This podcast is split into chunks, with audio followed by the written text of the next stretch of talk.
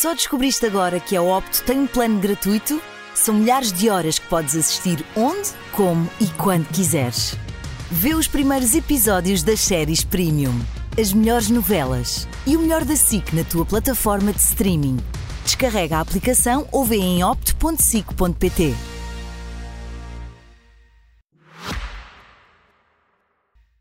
Nós ainda estamos aqui. Bem-vindo, Cândido. Olá, Daniel. Soltinho para hoje? Sempre soltinho, sempre preparado. Eu estou soltinho. Estou diabrado mesmo. Cândido Costa, 42 anos, além de soltinho, estou como sou no alta definição. Soltinho. Olha aqui, olha. Gosto de cabidela, gosto de passar tempo com a minha família, gosto de jantar fora. Só, só para soltar, só para soltar. Estou exagerado, só para aqui. Quando é que tu estás mais soltinho? Quando acordo e quando me deito, curiosamente, acordo a mil e deito-me também com muita energia. E o soltinho é uma atitude perante a vida. Vem dos tempos de jogador em que era comum ouvir isso do solta vai, soltinhos, vá, preparados. Eu encarei isso como sempre soltinhos, de conversão de perna, sabes? Soltinhos para a vida. E pronto, começou-me a sair isso e é uma coisa que associou muito. Nós somos as nossas circunstâncias, somos a nossa história, o caminho que percorremos. O meu teve altos e baixos, forçosamente, mas resultou em alguém soltinho. Foi também libertando bagagem, nem sempre é fácil, mas que não nos conheçam por vencidos. Portanto, eu, eu gosto sempre de oferecer uma boa luta. Não vou vencer tudo, se calhar não vou vencer nada, mas gosto de achar que o vencedor, quem me vence, quem me desafia, quem é melhor que eu, tem que percorrer esse caminho. Eu sempre o meu pai me disse: dá-lhes uma boa luta. Não te conheçam por existires a meio. E esse é o meu soltinho, é dar-lhes uma boa luta. Estava a ver aquilo, aos gritos, a gritar: oh pai, oh pai, o que é que aconteceu? Pai, ainda equipado.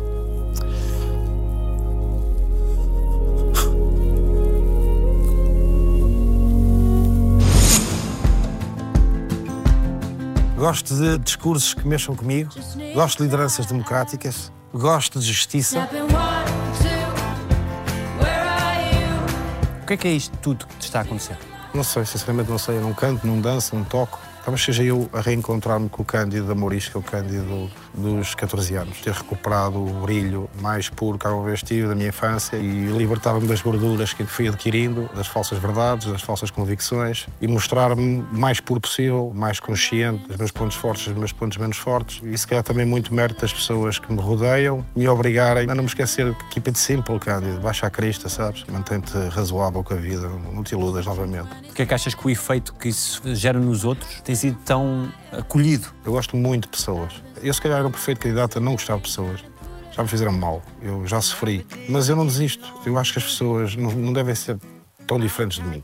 E, portanto, eu sei bem o que é que eles querem, o que é que lhes faz bem. Eu sei bem o efeito que tem em mim quando alguém chega ao pé de mim. Bora, campeão, não desistas, anda lá. E eu tento dar isso. Eu gosto de abraçar. Eu sou muito da Cândida, posso tirar uma foto contigo? Eu, uma foto, daqui um abração. Não quero essas costelas. E nota essa surpresa nas pessoas, é que bom, sabes? E depois olho assim no canto do olho e digo, a pessoa ficou bem. Porque isso teve um efeito incrível em mim. Eu não sou a história triste, por exemplo, do ex-jogador que acaba a carreira e que não geriu da melhor maneira a sua vida, porque nessa altura, face aos factos, quem eu sempre ajudei, quem eu sempre paguei a jantarada, também esteve lá. Eu sinto-me bem.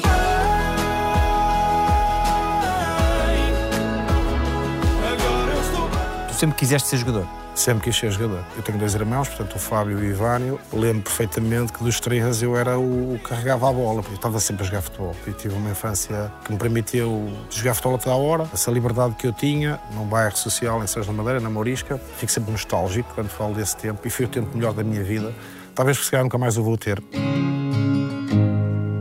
As correrias pela serra com o teu pai também incutiram um gosto pelo desporto e estreitaram os laços? Sim, que eu demonstrava que era muito feliz com a bola debaixo do braço. Ele percebeu que, além de eu gostar muito de futebol, tinha alguma aptidão. E meu pai sempre foi uma pessoa muito esportista, portanto, nunca o fez profissionalmente, em nenhum registro, nem a vida lhe permitiu sequer equacionar esse cenário. Mas meu pai sempre gostou de desporto, sempre se conseguiu destacar pela forma como encarava a vida. E era comum ele chegar ao final de um dia de trabalho, vamos treinar. E abraçávamos muito aquela ideia, nós treinávamos a Rocky Balboa. Meu pai era quase meu treinador e íamos muito a fora um para outro e a equacionarmos que éramos eh, super guerreiros e chegávamos ao, ao, cimo da montanha, cheirávamos eucalipto e gritávamos juntos venceremos. Isto, isto é tão real e é tão impactante na vida do meu pai que o meu pai já depois dos 50 anos tatuou juntos venceremos, porque era algo que dito e enraizado a uma criança me fez eh, estar convencido que eu estava mais forte que os outros. E estreitava também os laços entre vocês. Sim, o meu pai é o meu ponto forte, é o meu ponto menos forte. Porquê?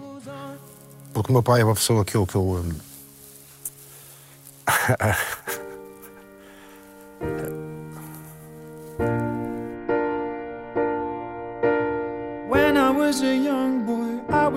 Eu digo que ele é o meu, ponto mais forte, ele e a minha mãe, não é? mas tenho uma relação, uma relação muito especial com o meu pai. Uh, porque ela, ela, é, ela é como todos, entre pai e filho, mas depois uh, é sólida, é, é vivida. Às tantas ele tornou-se o melhor amigo, acompanhou-me sempre, mesmo quando eu estava errado, mesmo quando eu estava desviado, ele fez questão de acompanhar, é para desviar. Desviámos-nos os dois. É para portares bem, portámos os dois. É para irmos treinar, é para irmos treinar. Queres apanhar uma bandeira? Apanhamos juntos. O meu fiel companheiro, portanto. E é o meu ponto menos forte, porque me apavora vê-lo envelhecer. O meu medo. O meu ponto, o meu ponto sensível é ver os meus pais envelhecer.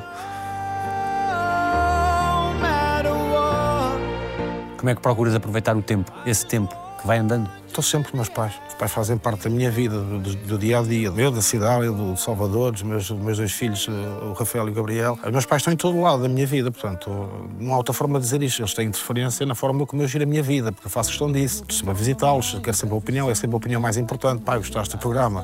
Tive bem, tive razoável, falei demais. O elogio dele é sempre o melhor. Meu pai foi vendedor toda a vida e dizia-me sempre, mais do que um bom comunicador, que tenha coragem de comunicar, a ouvir, escutar. Imagina-se que uma outra pessoa vai estar mais receptiva ainda de ouvir também o que tens para dizer, se a pessoa também dizer o que lhe vai na alma. E essa razoabilidade, sabes, essa forma de estar na vida, a importância que o meu pai deu ao outro, é o maior exemplo que eu tenho. E eu só quero ser como o meu pai. Queridos ou não, só quero ser como o meu pai.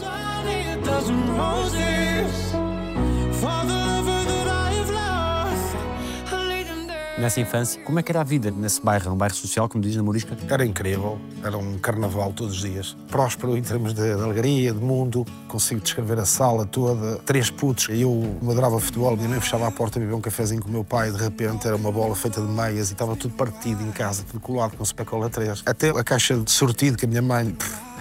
Uma vez por mês comprava, quando era possível. Às vezes nós abríamos aquilo de uma forma cirúrgica e tirávamos os chocolates todos dentro. E aconteceu várias vezes a minha mãe receber lá uma colega de trabalho ou isso, ou iam lá tomar um café, um chá. Estava eu, o meu irmão o Fábio e o Ivânio. E ouvíamos, olha, queres um bocadinho sortido? E nós já fomos. Vou levar tanta porra. E eu só, eu só à espera de ouvir a minha mãe, filha da... Sabe? E eu já, me preparava, eu até deixava assim, oh mãe, não batas na cara.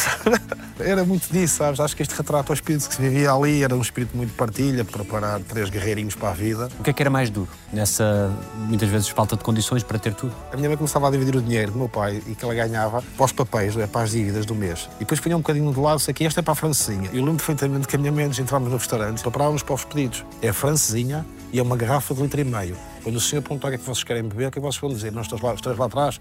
Água, mãe. Gosto muito de água. Então o rebelde, que era eu, ria. Às vezes chegávamos ao restaurante, meu pai, oh, comer fora, é? Meu pai dizia, então o que é que vai ser? O que é francesinha? É francesinha, preciso. Minha mãe dizia, sim, sim. E vocês, rapaziada, uma francinha também? E nós, sim, sim, francinha, só.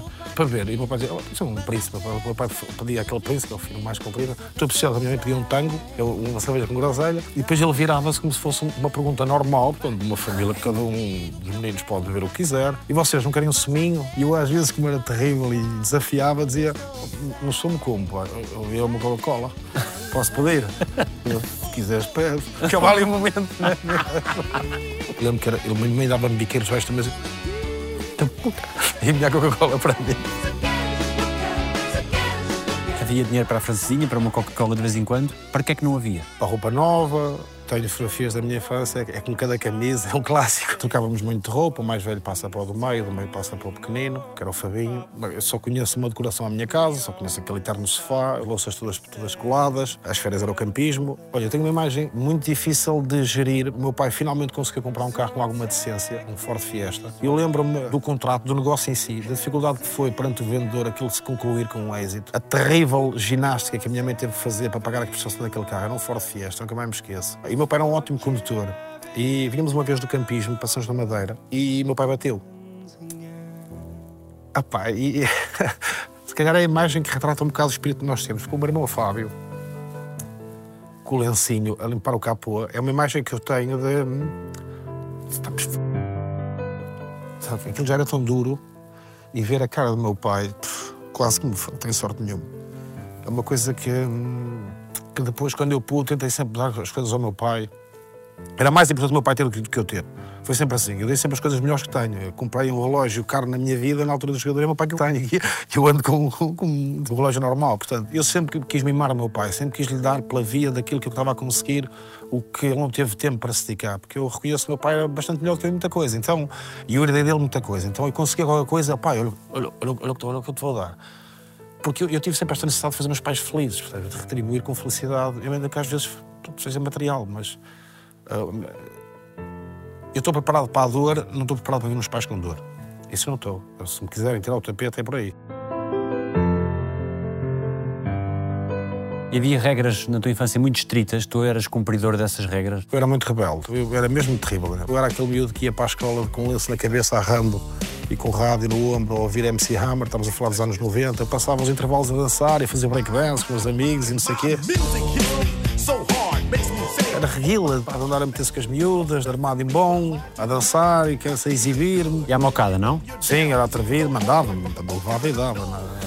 Eu era corajoso, mas não era super-homem. Levei, levei, levei a minha parte. Eu era rebelde, tinha muita vida dentro de mim, era muito emocional, mas era aquele rapaz que era capaz de ser expulso da aula, mas ia no final da aula abraçar-me à professora e pedir desculpa a chorar, lavado em lágrimas. Tinha isso, portanto, eu não, eu não olho para mim como um bully. Mas as aulas iam ser uma coisa bonita. Era terrível, era ridículo, estava sempre a rir-me. A pior coisa que me podem dizer é sempre: olha, que se o gajo vê alguém a rir, expulsa-te mesmo. Isso já me dá vontade de rir.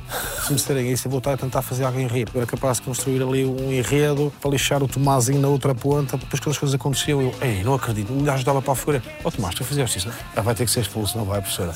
Sabes, esse feito, esse feito sacana. Não era maldade, era uma coisa que ele me dava vontade de rir. Curiosamente, foi uma idade que eu passei ao lado das coisas verdadeiramente más. Eu fumava, não bebia, não roubava. Posso dizer, por exemplo, que não ficou uma cave por abrir. Eu abria as caves todas dos inquilinos, portanto, tinha um fascínio por abrir e perceber o que estava lá dentro. Só pela curiosidade, eu não roubava nada, porque o meu pai cortava-me as mãos. Testava, pedia-me por tudo, para nunca fazer isso. A única chegada forte e feia que eu levei do meu pai foi por isso. Havia umas canetas que estavam em cima de um prédio, onde por cima era um negócio que o meu pai trabalhava, material de economato, canetas. Material escolar. Material escolar. E estavam umas canetas num terceiro andar numa varanda que me pareciam canetas de coleção. A mim e aos que andavam comigo lá no bairro armados e com os rolamentos, com as fisgas, não sei o quê. Então eu atrevi-me a subir, colocar nas varandas e tirei aquilo da pessoa e cheguei a casa e disse à minha mãe que tinha encontrado aquelas canetas no lixo. Minha mãe, mas estas canetas são canetas Parker, tu encontraste isto no lixo? Eu disse, toma mãe, tu estás a dizer? Então isso foi, tantas canetas. Então eu, o Marquinhos também levou algumas, estava lá e peguei. Certeza. E eu, sim, mas canetas, não tem canetas de onde? Foi. Estava ali, não estava ninguém, estava ali pousado no lixo, mesmo assim à beira do lixo. No dia seguinte, à hora de jantar, estávamos todos em casa e tinha acabado de ir para o quarto, portanto, com a campainha, não era muito normal. Estava tudo em dia, ninguém ia dar nada, portanto, ficava a campainha ali. E eu ouço, a dona Preciosa, desculpe estar aqui a incomodá-la, mas viram ali o seu rapaz a subir-me à janela, tirou umas canetas. Ó Daniel, eu vou-te dizer uma coisa, eu conhecia o meu pai e essa vergonha em bairro de gente de trabalho era uma facada no meu pai. E ver uma vizinha a dizer-lhe aquilo, ela, ai, desculpa, ou seja, Deus, desculpa, foi lá buscar as canetas. Quando a porta ouve, o meu pai entrou, tanto a pedir, desgraçado. E ele veio. Conhecia os cantos todos ao meu quarto. Eu batia nas esquinas da cama, aquelas esquinas de madeira, a fugir, e não me doía. Só me doeu quando ele saiu do quarto. E saiu lá a chorar. Nesse dia tirei coisas ao meu pai. Ah, Tirei mais que as canetas, sabes? Tirei-lhe coisas. Demorou ele a perdoar-me perdoar-me isso. Deixou de me treinar e de uma ou duas semanas não ia comigo para o treino. Era, era muito visto. É ele que te leva a São Joanense. É ele que me leva a São Joanense. Sempre caladito, encostado ali a um canto, faça cinco golos, faça nenhum, não jogo. A sombra silenciosa. Nada julgador quando eu chegava ao carro, nada exacerbado no elogio. A sério, parece uma bajulação, mas hum, é o sítio ideal para eu dizer isto. Meu pai uh, ter ser usado como modelo para como é que um pai de um atleta deve se comportar, não restem dúvidas. Razoável, o treino corria mal, ou o jogo corria mal, deixava passar dois, três dias, ia, mas era treinar comigo em vez de me julgar por palavras, e depois suavemente a introduzir Candido. Ah, também não é mal tu suar às vezes, em vez de ir sempre para fora, entra umas vezes para dentro, atreve-te a ser feliz, mas de uma forma sempre muito que me deixava convicto que o futebol era o melhor sítio para se estar, entendes? Ele fazia isso bem. Quando começas a sentir que o teu talento para o futebol está a despertar atenção, que impacto é que isso tem em ti? É muito positivo, porque eu não era nem gostar de escola. Eu gostava de escola, mas era pela diversão. Portanto, não gostava de escola por ter a possibilidade de adquirir conhecimento. Eu passava de ano para não levar cachaços e lapadas da minha mãe. Portanto, isso é bem claro. Eu, se reprovasse, estava desgraçado. No futebol era o contrário. Tinha um impulso incrível para jogar futebol. Jogava futebol horas sozinho. Eu era capaz de estar na minha sala com uma bola de meias e, curiosamente, já comentava e narrava. Aí vai Cândido, entra para dentro, levanta a cabeça, simula, arranca, potente muscularmente. Eu fazia essas coisas. Passa a caixa, um, dois, Cândido devolve, levanta a cabeça, bem, a grande defesa. Até comentava, eu estava a jogar a fintar os meus colegas que não eram tão talentosos. E dizia, parte todo, Joãozinho. E eles a ser perdidos, eles eram quase mecos, não é? Quase cônjuges, a dizer, e altamente, que viste o carrinho que eu fiz? Passaste, mas quase ficava na bola. E, Estás bem, continua assim. Sabes? Aquela falsa moral que eu dava. Estás top, estás top. Nessa altura começaste a arquear as pernas? o arqueamento, na altura, mas jogador da bola arqueava a perna, lembras eu, eu, eu imagino o sacrifício que os jogadores que têm as pernas um bocadinho para dentro tiveram que fazer nessa altura para, para ser jogador da bola, não é? A caminhar na rua. Toda a gente tinha que arquear. Eu mesmo entre nós, mano, arquear a perna, mano, todos os pés, todos a direção. O meu tempo de jogador era um tempo muito boleirão. Pochete a seguir ao treino. Era piscinas intermináveis no shopping, quer dizer, treinavas tanto no shopping como treinavas no treino de manhã. Às vezes até nos cruzávamos no shopping, como é que é, meu irmão? Mais uma boleirada, ele, uma piscininha. Que ó, está a passar pelas lojas. Está a... É, é, da bola no meu tempo estava muito enraizada a boleiragem. Que não se confunda com más pessoas. A sociedade incutia-nos que nós éramos seres especiais, que o portão da discoteca estava sempre aberto para nós, que a mesa estava sempre reservada. Miúdos que de repente tinham um bocadinho de dinheiro e, e achavam que quanto maior fosse a marca na camisola, mais importantes eram. E de repente eras mais bonito do que és. Portanto, e não é fácil. Tinhas feito uma promessa, vou jogar num grande. Sim, eu tinha promessa barra sonho de jogar num grande, eu sentia que estava a dar sustento a esse sonho, eu fazia as coisas como deve ser. Eu alimentava-me bem, não ter abundância não quer dizer que não te alimentes bem. Minha mãe eh, não faltava a sopa, não faltava carninha ou peixe, a pratada de arroz e massa, era muito repetitivo, mas não faltava nada. O meu pai dava-me aqueles treinos. E depois tive um destaque muito grande na Sejanense. Portanto, eu fiquei nos 18 selecionáveis sub-15 a representar a Sejanense. Portanto, não era algo comum. Imagina, 5 jogadores do Benfica, 5 do Boa Vista, 5 de Sporting, um da Sejanense. Portanto, eu sabia que a partir daí, eh, e foi, quer dizer, praticamente tive, tive a possibilidade nessa idade de escolher para onde é que queria ir e acabei por vir para o Benfica nessa idade. Saí de casa com 15 anos, de um enquadramento de família muito pegada, a minha mãe a gaspeadeira, a gaspear sapatos. O meu pai a trabalhar para uma empresa local. Acho que é fácil imaginar que eu era apegado ao meu meio, o sentimento de pertença que eu tinha para com a minha realidade. Tirar isso de repente e colocá-lo na Grande Lisboa, no Benfica, com 15 anos, a 300 km, os sacrifícios que os pais tiveram que fazer para me viver. Epá, não sei se não sei se, não sei se deixava um filho meu, quanto mais eu, não é? Agora depois de velho. Ahm, mas pronto, e, e foram, foram tempos um bocadinho terríveis para mim. Que impacto é que isso teve aos 15 anos? Foi altamente motivador porque ia representar um grande clube, a boleiragem. De repente, eu lembro perfeitamente de despedir os meus amigos da minha turma à porta da escola número 1 em Sãos da Madeira, na Serafim Leite. Lembro disso como se fosse hoje, as meninas todas, tchau, cara, do Benfica, fascinado com aquilo. Para Lisboa tentar a minha sorte. Deus esteja comigo, sabe? Que estava aí para, para o ultramar. Mas lembro de eu dar assim um bocadinho, sempre foi um bocado exagerado. Eu achei sempre que estava num grande filme até a vida me bater. Eu era o maior de Sãos da Madeira e passei a ser o burro e o cromo em Lisboa. As botas por fora das calças Sãos da Madeira era sinal de rebeldia. Aqui era bimbo. O meu sotaque era gozado, eu tinha muitas borbulhas na cara e eu passei de ser um dos grandes para ser um cromo. E foi muito difícil. Muitas noites aqui a chorar sozinho em Lisboa foi duro para mim. Meu pai escrevia-me uma carta todas as semanas, foi importantíssimo para eu não ter desistido. Felizmente para mim, eu no futebol era muito atrevido. Afirmei muito rapidamente como titular no Benfica, porque eu de facto tinha coisas ali muito interessantes. Nessa altura eu era, eu era bom. Portanto, mas não há que ter problemas em dizê-lo, era tremendo, tenho muitos golos. E, portanto, isso ajudou que eu, a performance esportiva compensasse um bocadinho eu, fora do campo, estar a ter muitas dificuldades. Quão gozado é que tu eras? Era muito gozado, Daniel, atenção, era muito gozado. Mas mantinhas a. a- Mantinha, mantinha, mantinha. Nem que fosse a chorar, porque eu era atrevido o suficiente para os desafiar. Depois vinha o cachaço, e vinha o crominho, o crominho da bola, o craque do Benfica, grandes cachaçadas, sei que o bimbalhão. Ouvi muito isto. E não tinha os meus amigos. Ah, Já não era assim tão macho, não é? E depois vinha para o lar e tal, e, e chorava à noite, e lia as cartas do meu pai. Num contexto como esse, como é que uma pessoa se torna mais forte e não mais fraca? Pela via do vai para a frente, talvez não poder desistir, então agora vou voltar para a minha casa, coitadinho, olha, não aguentou a pressão em Lisboa. Este pensava que ia ser jogador. Pff, Não pode ser.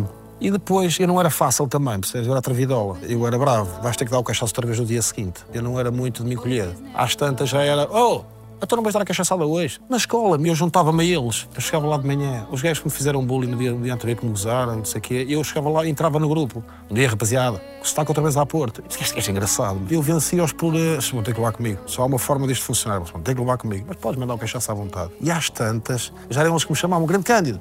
Aqui, que anda anda para pé de nós. Eu precisava de me sentir eh, naquela idade que eu era mais do que treinos e, e lar do Benfica com um colega no quarto. Vivias com um colega no quarto. Um colega no lar. Na altura foi o Carlos, que vinha de Viana do Castelo também, um reforço. O Carlos quebrou, por exemplo. Pediu para ir embora. Lembro perfeitamente que não estava a aguentar. Tu aos teus pais nunca disseste as maiores dificuldades? Nunca. Nunca. Menti muito aos meus pais. Embora a minha mãe tivesse um sexto sentido incrível, estava sempre: o que é que tu tens? Tu não estás bem? Não, mãe, estou bem, eu treino com altamente. Mãe, estou, estou muito feliz, mãe. Estás a brincar, mãe. Estou, estou espetacular, mãe. E muitas vezes desligava a chamada e ia, ia, ia curar-me para o quarto. Ia, pff, Não tinha ninguém para celebrar sucesso. Fazia um gol e outra vez para o lar. A grande Lisboa metia medo. Havia dias melhores, dias mais difíceis. As cartas ajudavam muito. O pai escreve muito bem. Às vezes eh, criava um ritual para as ler, porque já sabia que pancada que eu ia levar, emocional. Então eu não podia ler aquilo à frente de ninguém. Eu fechava-me no quarto, respirava fundo, abria muito devagar, começava a ler já afastado, porque as lágrimas pintavam a carta. Ele escrevia com azul, uma bique. Eu já sabia que depois ia chorar, era inevitável. E preparava-me para a leitura da carta do meu O pai. que é que diziam as cartas? Eu guardo-as religiosamente. Guardas num dossiê a dizer Juntos Venceremos. Datadas começam em 96, portanto vão até pelo menos 99, os três anos que eu fiquei aqui, três anos e pouco. Diziam de tudo, eu até desenhos fazia, eu a jogar. de- Começavam sempre lá campeão. Candidos, era sempre Candido. Ah, Tu perguntavas-me no início se eu sabia explicar o que é que me está a acontecer. Talvez seja recuperar o Candido. Mais Candido, menos Candido Costa. E era sempre Candido, espero que esta carta te encontre bem, tenho muitas saudades tuas. E depois era ensinamento, sabes? Nada se consegue sem trabalho, era uma coisa que ele repetia. Lembra-te, processo certo, onde está o valor, repetição da ação, padroniza sucesso. Ele dizia muito isso. Pedem para fazer 100, faz 200. Faz com um sorriso. Rite, contagia, não precisas que ninguém esteja a ver. Isso já estava lá tudo escrito. E a lesão ceifa essas possibilidades, esse sonho? A lesão foi terrível, tem contornos um bocado dramáticos. Benfica, Olhanense. O meu pai está a acabar de se sentar na cadeira, vindo do norte com a minha mãe com o meu irmão Fábio. Uma abertura para o corredor esquerdo. Eu, ao dominar a bola, já ultrapasso o defesa esquerdo, mas adiante muita bola. O central vem na dobra e eu vou num último esforço. E no momento em que o meu pé se senta na relva, é o momento que ele me dá a pancada com uma violência tremenda, quebra, eu caio no chão, ia-me levantar para caminhar e vejo o meu pé virar para trás. Faço fratura de perónio e ruptura total dos ligamentos do pé dominante, pé destro. Lembro-me que hum, quando eu me levanto para dar o passo e vejo o pé assim, caio e vejo que na meia tinha alguma coisa estranha, porque a fratura acabou por sair um bocado. Não consigo descrever a dor, mas lembro-me perfeitamente, Daniel, isto não é para parecer incrível, para dar, para dar guião de filme. A primeira coisa que me veio à cabeça, a primeira coisa que foi dilacerante não foi a dor, foi o meu pai, sabes? Foi. eh, Foi assim, um emo. E, e, e apaguei, desmaiei.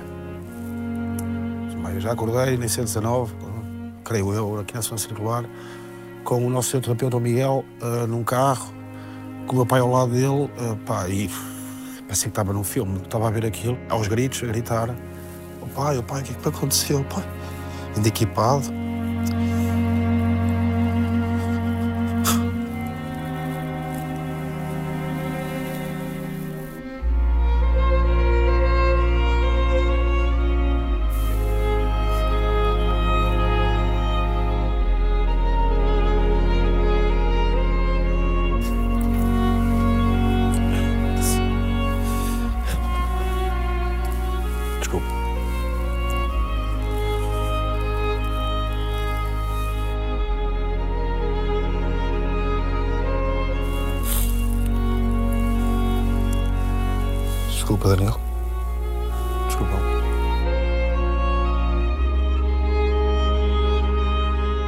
Tempo de paragem foi?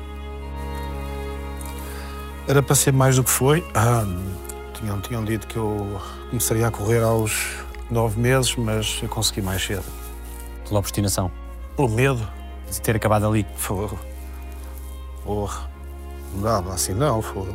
Eu lembro quando acordei, estava com o pé ao alto em cima de uma corda, ele estava. Já tinha sido operado. O meu pai estava lá e assistiu uma conversa com o médico. Eles não, não se perceberam que eu já estava consciente. E o doutor dizia ao meu pai: assim, não é importante agora que o rapaz volte a fazer a vida normal. E aquilo, meio ainda grog, eu. Vamos nos focar para ele caminhar, fazer a vida normal, é um jovem. Depois a gente vai ver. O meu pai devia estar a dizer para ele jogar futebol outra vez. Que já não conhecia. Mas nessa altura eu era um. Então era para fazer 100, eu fazia 500. Eu lembro que o meu colega de quarto dizia: Oh, Cândido, dorme, rapaz. E eu com o elástico. Que eu tinha pânico. Eu ia ser o quê, sabes? Tipo, eu... Pá, e depois o pai, coitado, ele eh, fazia Portos de Lisboa para me trazer a areia do mar, pá.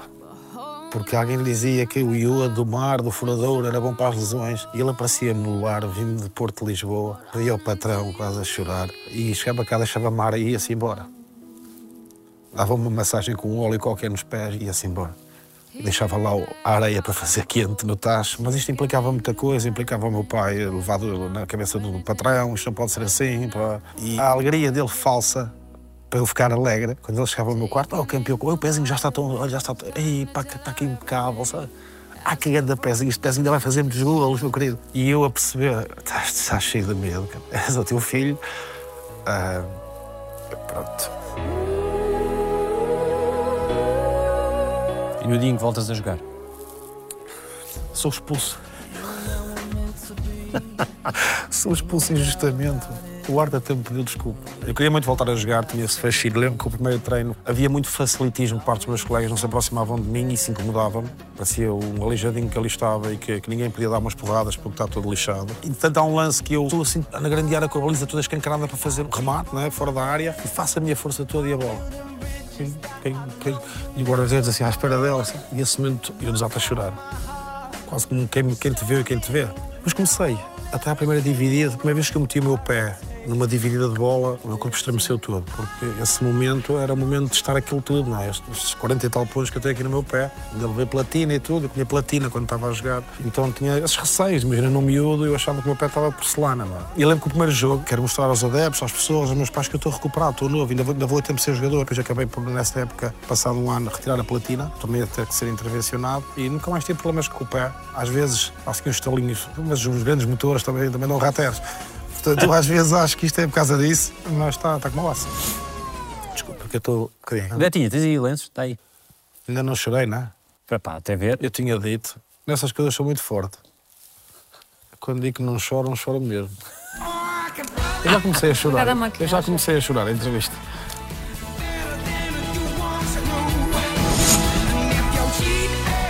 Gosto de me emocionar, fomento emoção, não gosto de chorar.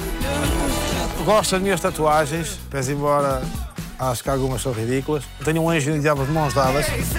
Parece dois bebés grávidos, porque eu achava que ia tanto dia vir como de anjo, pá, aí na altura, sabes, que eu encaracolado. Ah, eu dou-me com o mal e com o banho, ando lá no meio do. Pronto, enfim, uma fase infeliz da minha vida. E tenho uma tribal nas costas, um clássico que viveu os anos 90, portanto, ter uma tribal nas costas, em cima aqui, ao pé do pescoço, era sinal de que eras um gajo da moda. Fiquei para sempre.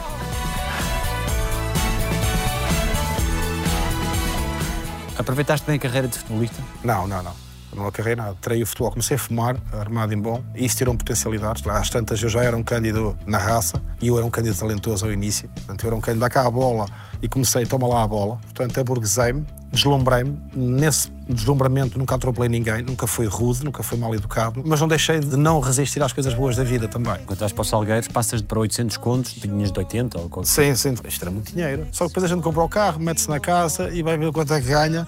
Já só ganha 200 contidos porque meteste em coisas na casa, no carro e achas que podes ter acesso ao casaco de cabedal e ao carrinho decente, porque é jogador da bola. O status também te obriga a ir por um caminho exigente.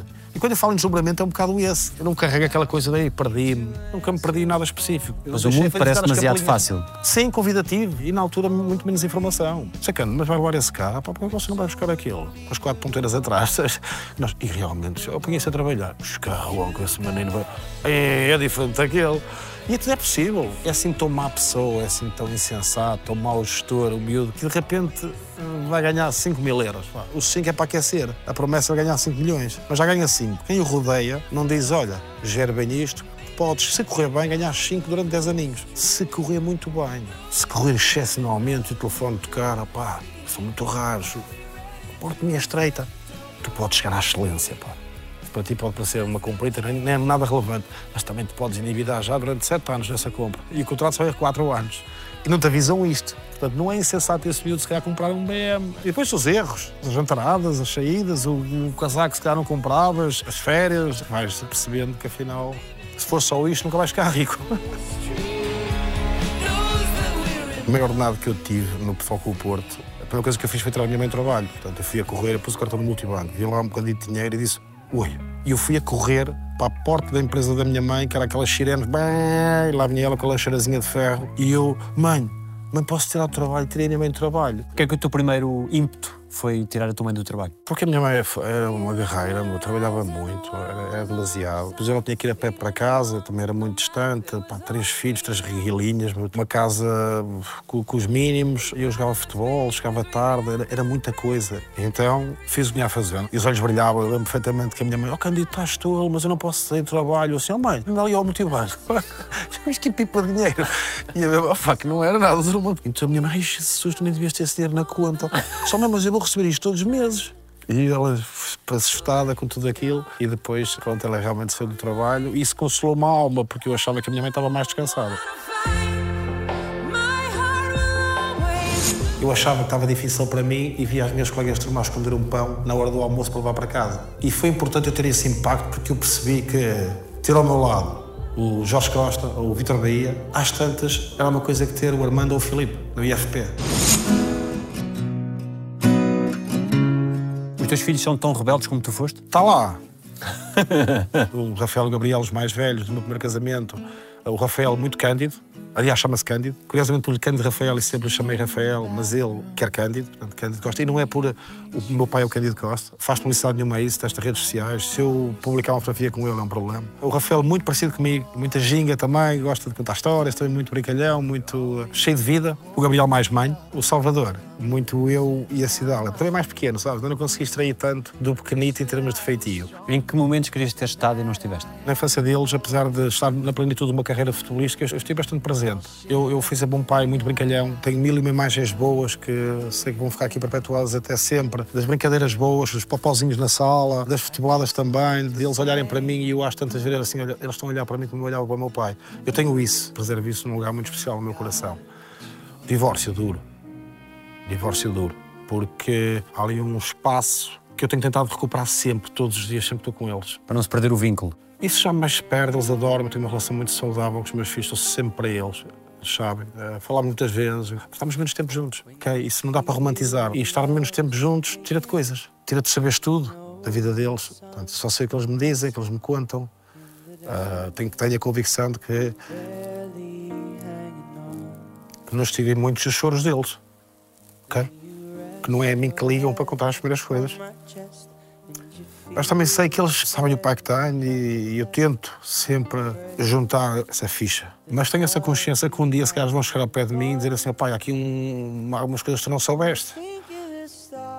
Eu pergunto, eu pergunto, mas essa parte do divórcio é difícil por isso, entendes? Porque uh, essa percepção do que é que eu estava a perder. Talvez porque eu tenho uma percepção muito clara do, da vida. Eu sei o que é que estava ali em jogo. É o primeiro divórcio da minha família toda. E eu sei que era duro por isso tudo. É mais do que uma relação que acaba. É aceitar que 21 anos, ok, um plano é sempre para sempre. Portanto, ele chegou ao fim e eu vou perder coisas forçosamente. Eu não estou a falar de coisas materiais, havia pouco para perder. E ao início foi muito difícil eu aceitar isto. Portanto, levou-me para um sítio muito difícil. O que é que eles já te disseram que não esqueces? Os meus filhos não são muito elogiar, disso não saem muito a mim. Eu todos os dias abraço o meu pai, o meu pai todos os dias recebe mensagem amo, a minha mãe também, és a melhor mãe do mundo. Os meus filhos é raro. O Rafael, o mais velho, depois do divórcio, eu não estar nada à espera, estar a lutar tanto para andar para a frente com a minha vida e num tempo de tanto elogio, uh, nunca chegava ao dele. E chegou. Uma tarde que eu ia a conduzir e uh, também, foi uma também alegria que eu tive que encostar o carro e puf, gritar para o ar e dizer afinal ele gosta de mim. E pronto. O que é que ele disse? Tinha orgulho em mim, que eu era um lutador que só desejava que tivesse esse sangue também e que tinha orgulho em mim que via todos os minutos da minha vida. E eu achava que ele não ia nada. E foi incrível, fiquei um touro de força. Fiquei inquebrável mesmo, tipo, que me aparecesse à frente, eu vencia fácil. E o Gabi também. O Gabi também. Houve uma altura também que eu me queixava disso, percebes? Tipo, porra, eu estou a fazer o que posso, estou a dar o meu melhor, não lhes falto com nada e. O que, que, é que, que, é que eu fiz de mal? Deixei de ser o, o, o brincalhão, deixei de ser o paizão. Uh, mas calhar também estavam-se a recuperar. O que é que aprendes com eles? Coragem, eles são corajosos, os dois. São muito brincalhões, estão cheios de vida, são um bocado como o pai, eles são muito leves. Quanto a se calhar algumas coisas podiam ser expectáveis, porque eles viveram uma fase de abundância e constataram depois a dificuldade, a necessidade de aparecer e a necessidade de nos reinventarmos e de perdermos coisas. Eles foram criados com casa com piscina, agora vivem num apartamento da feira e, portanto, eles perderam os seus bens materiais um bocado como o pai. Um lixo. Nós também só usávamos aquilo três vezes, tínhamos que limpar aquilo quase o ano inteiro para usar aquilo três vezes por ano. Eu gosto disso a parte deles. Eles chegam cheios, cheios de vida e cheios de vontade de vencer na vida. Eu aprendi isso com eles. Se transformaram em dois miúdos incrivelmente fortes, bons, tratam muito bem as companheiras, as namoradas, são sentimentais. Não são boleirões, não são fúteis. E eu fico feliz por os ver a ter comportamentos bons para com os outros e abraçar boas coisas. O que é que é importante que eles reconheçam em ti? A minha essência, que o pai é um corajoso, o pai chora, o pai ri à mesma velocidade, o pai é força e eu, pelos meus três filhos, eu largo tudo. Aquela frase, mas é verdade. Eu tenho consciência real pelos meus três filhos, portanto, vou para o sítio que tiver que ir, entendes? Agora, eu gosto de construir guerreiros, sabes? Porque eu sei o bem que me fez lutar. Não me tornei um puto mimado, não acho que o mundo anda à minha volta, sei ouvir, percebo liderança, percebo hierarquia, sou pontual, sei que a vida custa, mas a vida é boa, portanto, que sabe melhor a mariscada quando é de vez em quando. E eu quero que eles valorizem isso, quero que eles percebam que da dor emerge as coisas mais maravilhosas. Nós temos que sangrar. A vida tem que gostar no sentido de trabalhar. Quando chegamos ao pódio, dizer, "Pô, tem que se festejar à mesma medida, entendes? Eu sei que é um bocadinho teatral, mas como se vê nos filmes, tipo o Braveheart ou, o Gladiador, em que ele está, entrega aos bichos e de repente vai buscar, ou aqueles filmes de boxe onde ele passa fome e mal alimentado vai lutar. Que são dessas, nós somos essas grandes histórias, não é? Por isso é que o Candy tu preenche-me tanto, percebes? Eu lido com, com verdade, com expressões de trabalho, gente do mar, gente do Portugal profundo. E isso faz-me tão bem, porque faz-me dizer, Cândido, esta é a tua realidade. Esta malta gosta de ti. E eu quero que os meus filhos sejam assim. E às vezes não lhes dou tudo. Só por causa disso, percebes? Onde é que está a francesinha? Onde é que está a divisão de dinheiro? Onde é que está a Coca-Cola atrevida que merece um chapo quando chegas ao carro? Tens de ter mundo, tens de ter verdade, tens de ter resiliência. né? E eu quero que os meus filhos tenham um mundo, entendes? Não seja uma coisa louca. Quando o Rafael nasceu e o Mourinho te coloca a jogar, Essa cena é épica porque os grandes líderes são assim, não é? Ativa em mim o melhor cândido quando a liderança é de responsabilização. Eu não me sujeito a ir um bocadinho mais além no que me é contratualmente exigido por causa de gritos e de lideranças ditatoriais. Eu sou de anda cândido. Tu és o gajo, confio em ti. Vai um bocadinho mais fundo. E o Mourinho tinha essa liderança. Meia de discurso hollywoodesco, sabe? Cinematográfico, de grande filme, aquele momento que anda a música. Em que o ator principal, sabes? E eles, minha gente, eles vêm tirar tudo. Abre-se esta porta e. Sente-se a ferocidade do outro lado, minha gente. Mas nós! Sabem que, é que é nos grandes filmes de desporto, não sei o quê, não funcionava. E ele, quando o Rafael nasce, eu assisti ao parto, portanto, eu tinha estágio passado umas horas, por ter a jogar fora. E eu creio que era contra o Espanhol, o Barcelona. Jogo internacional. Faltava dois minutos para acabar o jogo e eu estava a aquecer. Ou entrava eu ou entrava o Paulinho Santos. E ele e chamam-me rápido, dois minutos para acabar o jogo, e eu, eu ou ele. Mas nós estávamos assim a dizer aquilo de uma forma leve, mas é, mas quero que seja eu. Ainda por cima, os jogos europeus, cá, para de jogo. E ele, tu, tu. E eu, e eu, Jesus, pode acabar o jogo. E eu, aquilo pica passar para o banco de suplentes do adversário, chegou para tu, tu, até o fato rápido, chega ao pé dele, pá, e ele agarra-me assim, agarra miúdo, diga-me isso. E ele agarra-me assim pelo pescoço, estende esta mão, como se estivesse a falar alguma coisa do jogo. E eu estava, eu sempre, espero que eu ia dizer, dois minutos para acabar. E ele assim com o dedo, palitinho do miúdo, ah? Tu mereces, puto, és boa gente, vamos embora lá para dentro.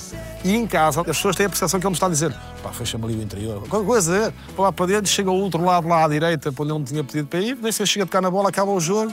E, portanto, o prémio para mim foi por inteiro. Porque quem entrava em campo recebia o prémio a 100%. São estas coisas que marcam as grandes lideranças. Esta, por exemplo, marcou muito. Não me tornou mais rico, mas a, a coisa de ele ter a sensibilidade de dizer aquilo naquele momento, são essas coisas que eu valorizo no líder.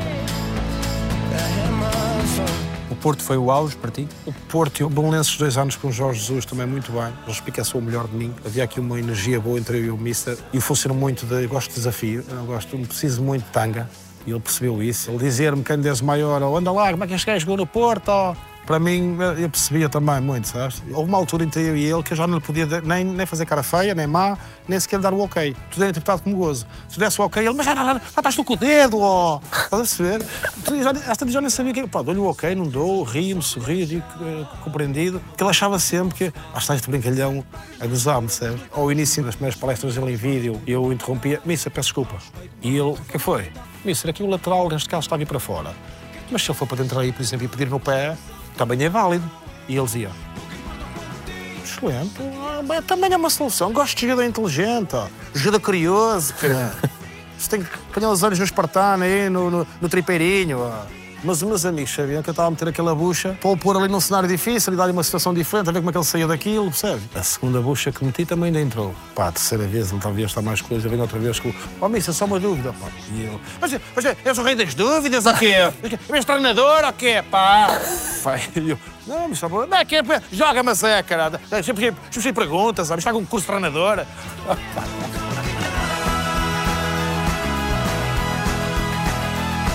Gosto muito dos meus pais, dos meus filhos, dos meus irmãos, que lugar comum, mas é verdade. Ainda tenho que gostar mais coisas. Expressões. Gosto de soltinho, vai dentro, que é um clássico. Essa um bocado de desaparecer, apesar de agora das triangulações, do futebol padronizado, do entre linhas, das variações de flanco, do futebol inconstante, do triângulo do losango montado através da atração do jogador que aparece no corredor, voluntariado para aparecer depois mais tarde à frente, para que depois o jogo possa fluir pelos corredores. Pá, mas que é isto? É futebol. Estão a brincar comigo. Gosto do equipe de disciplina. Foi difícil quando deixaste de jogar? Foi difícil, mas necessário. Tudo o que aconteceu no final da minha carreira foi importante para eu eh, recuperar o Candito. Lembro que na parte final da minha carreira eu não estava a gostar de mim a jogar futebol, porque já não era o Cândido e já me doía jogar futebol. E eu saía do treino mais vezes triste do que feliz, porque constatava que a vida anda para a frente, que nós vamos perdendo coisas e que eu já não era o Cândido que às tantas prometi ser um Cândido deslumbrante e, portanto, era um carcaça para ter bolas paradas. Isso feria-me. Isso eu diria que dividi a minha carreira a meio e a meio foi mais ou menos interessante, nunca ganhei para ficar rico, mas depois fui sempre ordenados em atraso, situações precárias. Falava-se mais em ordenados do que jogar futebol, era sempre uma luta para receber. Portanto, eu fui-me preparando para um final de carreira que não havia idealizado. Não tive tempo de fazer luto, nem mensagens queridas, nem de férias para pensar o que vou fazer. O grau de necessidade estava lá e eu, eh, espartano para a frente. Aí sou muito forte. Não fica um vazio? Não, essa é a parte que eu me tornei especialista na vida. Perante a dor, andamos. Perante o desafio, marchamos. É um bocado isso. Eu sou assim, sabe? Qual era a tua perspectiva no momento em que terminas, no dia a seguir, a tua perspectiva de vida? Levar os meninos à escola e vir para casa beber café e fumar cigarros. Mas aquilo não era para mim. E foi entregar os dois carros que tinha, uma Chrysler Voyager familiar, aquelas portas que abriam assim às vezes da bola. E tinha um Siroco, entreguei os dois, trouxe um Opel Corsa para a minha antiga companheira e um Fiat Uno com 21 anos para mim. Gasolina, aquele tubo de escape, parece o carro era 4. Pequenininho, uma bicicleta. Isso foi importantíssimo para mim, sabes porquê? Porque eu não fiz isso pesado. Eu não fiz isso, coitadinho de mim. Eu estacionava no mesmo sítio estacionava o Siroco. Chegava com a mesma disposição, brincava com a situação. Ai, aquele que charuto é esse? Eu, calma, que isto é o carro para ir lenha. O aqui não está guardado. Tirei aquelas coisitas lá das tantas, poucas que tinha, lá os troféus e o melhor jogador do torneio, não sei de onde. E às tantas, Daniel. Eu vou para o IFP, Instituto de Formação Profissional de Aveiro, neste caso, quando estás desempregado, tens direito ao fundo de desemprego e convidam-te para estudar. E, portanto, eu fui convidado a estar lá presente para fazer uma formação. E os olhos julgaram muito o que lá foi. Ei, este estragou a guita toda. Este perdeu-se, olha, mais um jogador da bola. Isso não me incomodava nada. Vocês não sabem quem é que eu sou. E foi importantíssimo porque eu hum, percebi aí que celebrar a vida e ser feliz, tanto se é entrar na Champions num jogo com 60 mil, como é ser nomeado delegado de uma turma do IFP. Eu lembro-me de ir no comboio para casa e nós íamos gritar Eventos! E às tantas, um gajo que andou em grandes estádios, conseguiu algumas coisas, teve uma vida, em alguns momentos até que tocou em alguns sítios. E de repente eu vou ao lado com uma senhora que era eletricista, estava desempregada no comboio e íamos todos contentes a ir para casa. E eu, a partir daí, comecei a fazer as pazes com tudo, com o futebol e com tudo. Eu achava que estava difícil para mim e via as minhas colegas de turma a esconder um pão na hora do almoço para levar para casa. E foi importante eu ter esse impacto porque eu percebi que ter ao meu lado o Jorge Costa ou o Vitor Bahia, às tantas era uma coisa que ter o Armando ou o Filipe no IFP. E eu percebi de que é que matéria que eu sou feito. Eu percebi que não é o espaço que me determina. E foi importante para mim. Eu estou talhado para ser feliz onde eu estiver, porque eu estou predisposto a isso. Eu encanto-me com pouca coisa. Posso me encantar com muita, se ela vier, mas eu sou fácil de deslumbrar, eu sou fácil de motivar. E tenho muito orgulho de ter concluído dois anos. Entretanto, comecei a fazer televisão no Porto Canal, recebi um tostão. À noite meti ao blazer e no dia seguinte lá estava eu de manhã no Pica-Boi às 8 da manhã, como delegado de turma, muito orgulhoso a participar. E isso foi importante para mim, a sério. Havia dinheiro para as francesinhas quando acabas a carreira? Nunca faltou nada porque eu fiz essas boas opções. Não me agarrei ao Siroco e ao estilo. Eu desapeguei-me disso de um dia para o outro. Nessa altura, eu vi que o bem e a pessoa que eu tinha feito e as pessoas que eu conservei e que achava que naquela altura, se ela, se ela chegasse, a campainha da adversidade tocasse, elas deviam lá estar, elas estiveram. Portanto, eu não sou essa história, depois deixou de ter, eles fugiram todos. Não, ninguém fugiu. Estiveram lá, foram amigos, até disfarçavam bem, porque eu em tempos era alguém que normalmente gostava de pagar o jantar aos meus quatro ou cinco amigos e beber aquela garrafinha. Eu continuei a ir a esse jantar, já não era eu que pagava, mas não era Cândido que eu pago. Aparecia pago. Tudo me foi retribuído. Meus pais sempre ao meu lado, meus irmãos. Depois o meu irmão também me permitiu trabalhar na empresa dele. E foi incrível para mim também. Andava a entregar material e a, tentar fazer vendas e abrir novos mercados para o meu irmão. Ele usava um bocado a moral que tinha porque estava a fazer comentários desportivos. À noite acontecia coisas muito engraçadas porque às vezes eu chegava com aquela carrinha de entregas da empresa, né, vestido normalmente para, para o trabalho, cheio de pó. E era muito giro. Às vezes eu entrava em sítios aqui, boa tarde, eh, uma encomendazinha aqui da, da empresa e tal. E eh, as pessoas lá dentro, força, força, entra coloca aí. E às tantas havia alguém, ah, se você é parecido com aquele rapaz que faz lá comentários no Porto Canal, lá o que foi jogador. Eu dizia Cândido Costa. É, pá, eu, toda a gente me diz isso, pá, o sacana tem, olha, se fosse o Cândido Costa, mandava fazer entregas. Sabes? Pois, pois, não, não andavas aqui, estava cheio de pó e tal, olha, vai, vai para os futebols. E eu acho que isso foi sempre a melhor receita para eu uh, ser feliz. Eu não acho que o mundo seja tão mau, nós achamos sempre que as pessoas são assim tão más. Eu não acho que o mundo se para me lixar. A minha missão é, se a pessoa está triste, eu tenho que tentar animá-lo. Se a pessoa está a dizer, oh, pai, não gosto deste gajo, a minha missão é tentar que ele goste de mim com leveza. Começa pouco a pouco. Um bom dia vigoroso, um sorriso, está tudo bem consigo, mostrar preocupação. É no meu dia a dia, sabes? É tentar, quando chego aqui, as pessoas conhecem-me aqui no canal, que eu sou assim, gosto de abraçar. Porque isso também me faz bem a mim, preciso de pessoas para me aconchegar o Hoje eu vendo abraços nesta rua. E em troca eu só quero teu sorriso. Por já teres estado no topo e deixado de estar, relativizas isto tudo que tem acontecido, a publicidade, o Taskmaster, todos os programas que fazes, o reconhecimento que estás a ter, relativizas sempre. Eu tenho em casa uma esposa que me obriga a, sempre que eu entro em casa, entrar com a cabeça humilde, com os braços para baixo. Quando essa sala me conheceu, eu era o cão ferido na rua. Eu era um cão com uma pata só. É um amor de, de reconstrução. De eu a suplicar que quero ser feliz. Eu sou mais do que isto. Preciso de ti. Preciso de ajuda. ok? E ele deu-me. De forma graciosa, sabes? Tipo, de forma humilde. A única exigência é braços para baixo, ok? Candito. Só o Candito é que entra nesta casa. E é todos assim que eu entro na minha casa. O Candito, que vai cozinhar, que arruma, que não pode fazer xixi na tampa, que se fizer tem que limpar, que é baixas a crista, e é uma construção juntos, e, e eu cozinho, tu lavas, e é o banhinho do menino, e é tempo para a família, e é verdade. É o que eu mais gosto nela. Levanta-se às 6 da manhã, uma guerreira, levanta-se às 6 da manhã, só teve um trabalho na vida, começou a trabalhar aos 17 anos, está no mesmo sítio de sempre, 23 anos, primeiro a chegar, último a sair. É uma guerreira só, mesmo trabalho. Vai buscar um menino, traz um menino, não me falta nada, não consigo estrear cuecas, por aquilo que pareça. O único que ela me pede de troca é dar o teu melhor e mãos para baixo, entrar nesta casa. E Cristo ao mesmo nível que a mim. Gosto da, da Cidália, da minha companheira, gosto. Tenho que falar da minha mãe, gosto da Beatriz, não estou morto. Gosto de trabalhar no trabalho, gosto de fazer o que faço. Não gosto de guerra, não gosto de ódio. Alguém te deve um pedido de desculpas? Não, eu acho que devo, eu acho que devo mais pedir desculpas do que, do que me devem a mim. As pessoas têm-me tratado com muita generosidade, Daniel. Mesmo no final da minha carreira, quando comecei a fazer televisão, tive sempre gente generosa, com vontade de me ajudar. Toda a gente diz que o mundo da televisão é tão não sei quê. Ou então sou tão distraído e tão bem resolvido comigo próprio que uma alvadez e que olhar pelo canto passa porque eu quero é trabalhar. Há trabalho, eu faço. Portanto, não estou muito preocupado em ser o melhor, nem o pior, nem o intermédio. Eu faço o melhor que posso no que me compete. No futebol não tens amarguras? Não, não tenho. Nem, nem, por exemplo, com o Mr. Otávio, que muita gente olhando para a minha carreira foi um bocado, se calhar, a pessoa que ali. Não, o Mr. Otávio estava a fazer o melhor que ele. Atribuis a ti próprio as coisas que. Completamente, Daniel, completamente, mas de- em toda a linha. No ao futebol diz respeito, enquanto eu dei tudo de mim ao futebol, o futebol retribuiu-me de forma tão generosa, tão igual. Quando eu comecei a fumar, a deixar de fazer o treininho extra, a deixar de me, de me alimentar como deve ser, a deixar que era o maior, e ele começou-me também a tirar coisinhas. Tu não deixas de ser rápido de um dia para o outro, não deixas de ser forte de um dia para o outro. Vais para a noite, não é? Chegas ao treino no dia seguinte, puf, às vezes o melhor no treino. Isso cria-te a convicção que tu és muito bom.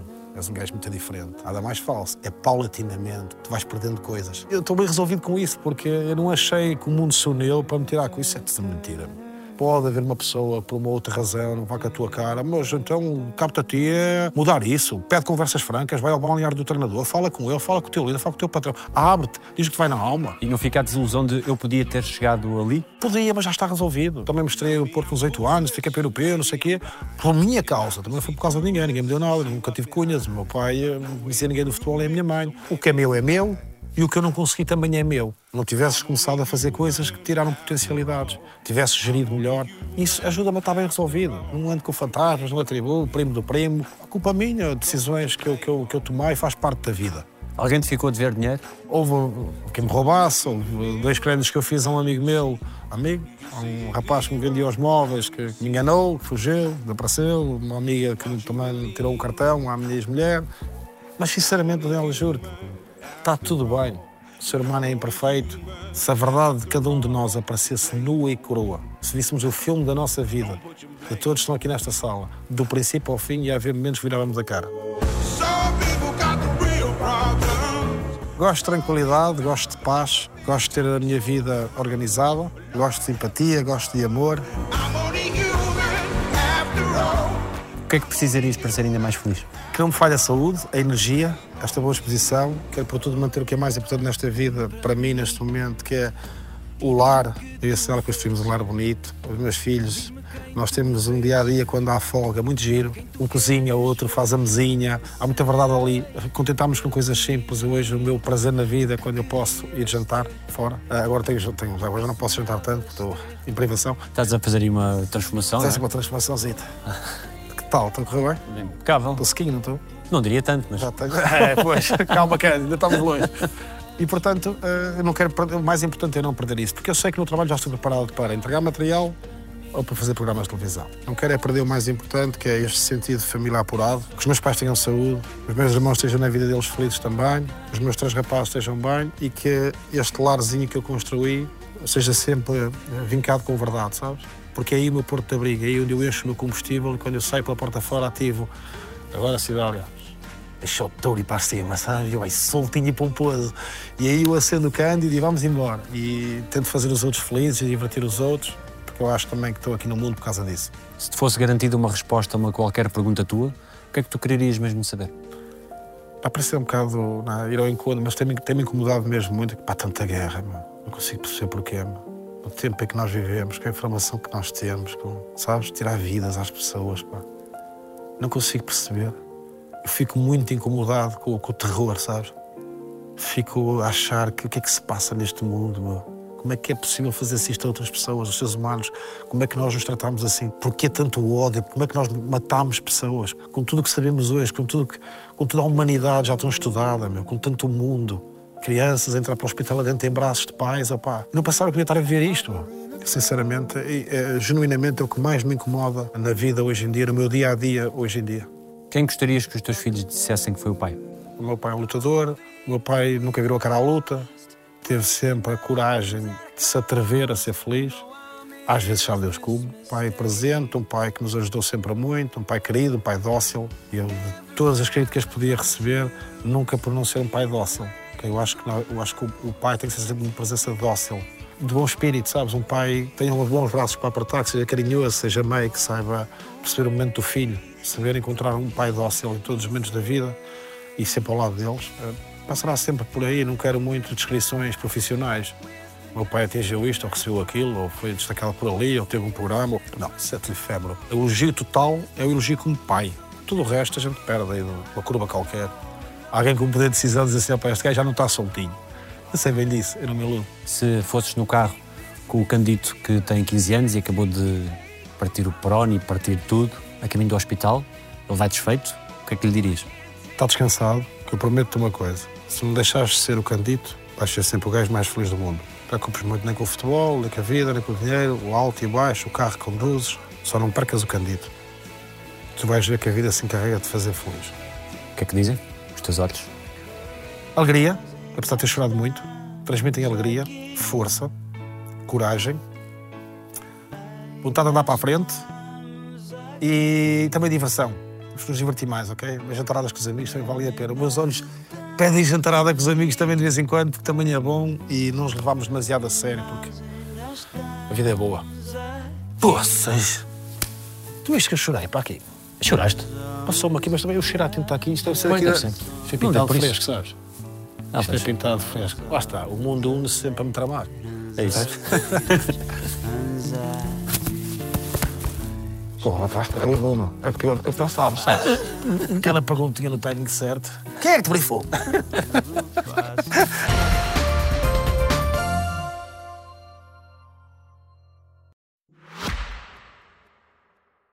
Só descobriste agora que a Opto tem um plano gratuito? São milhares de horas que podes assistir onde, como e quando quiseres.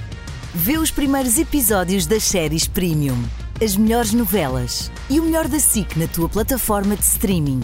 Descarrega a aplicação ou vê em opto.sic.pt.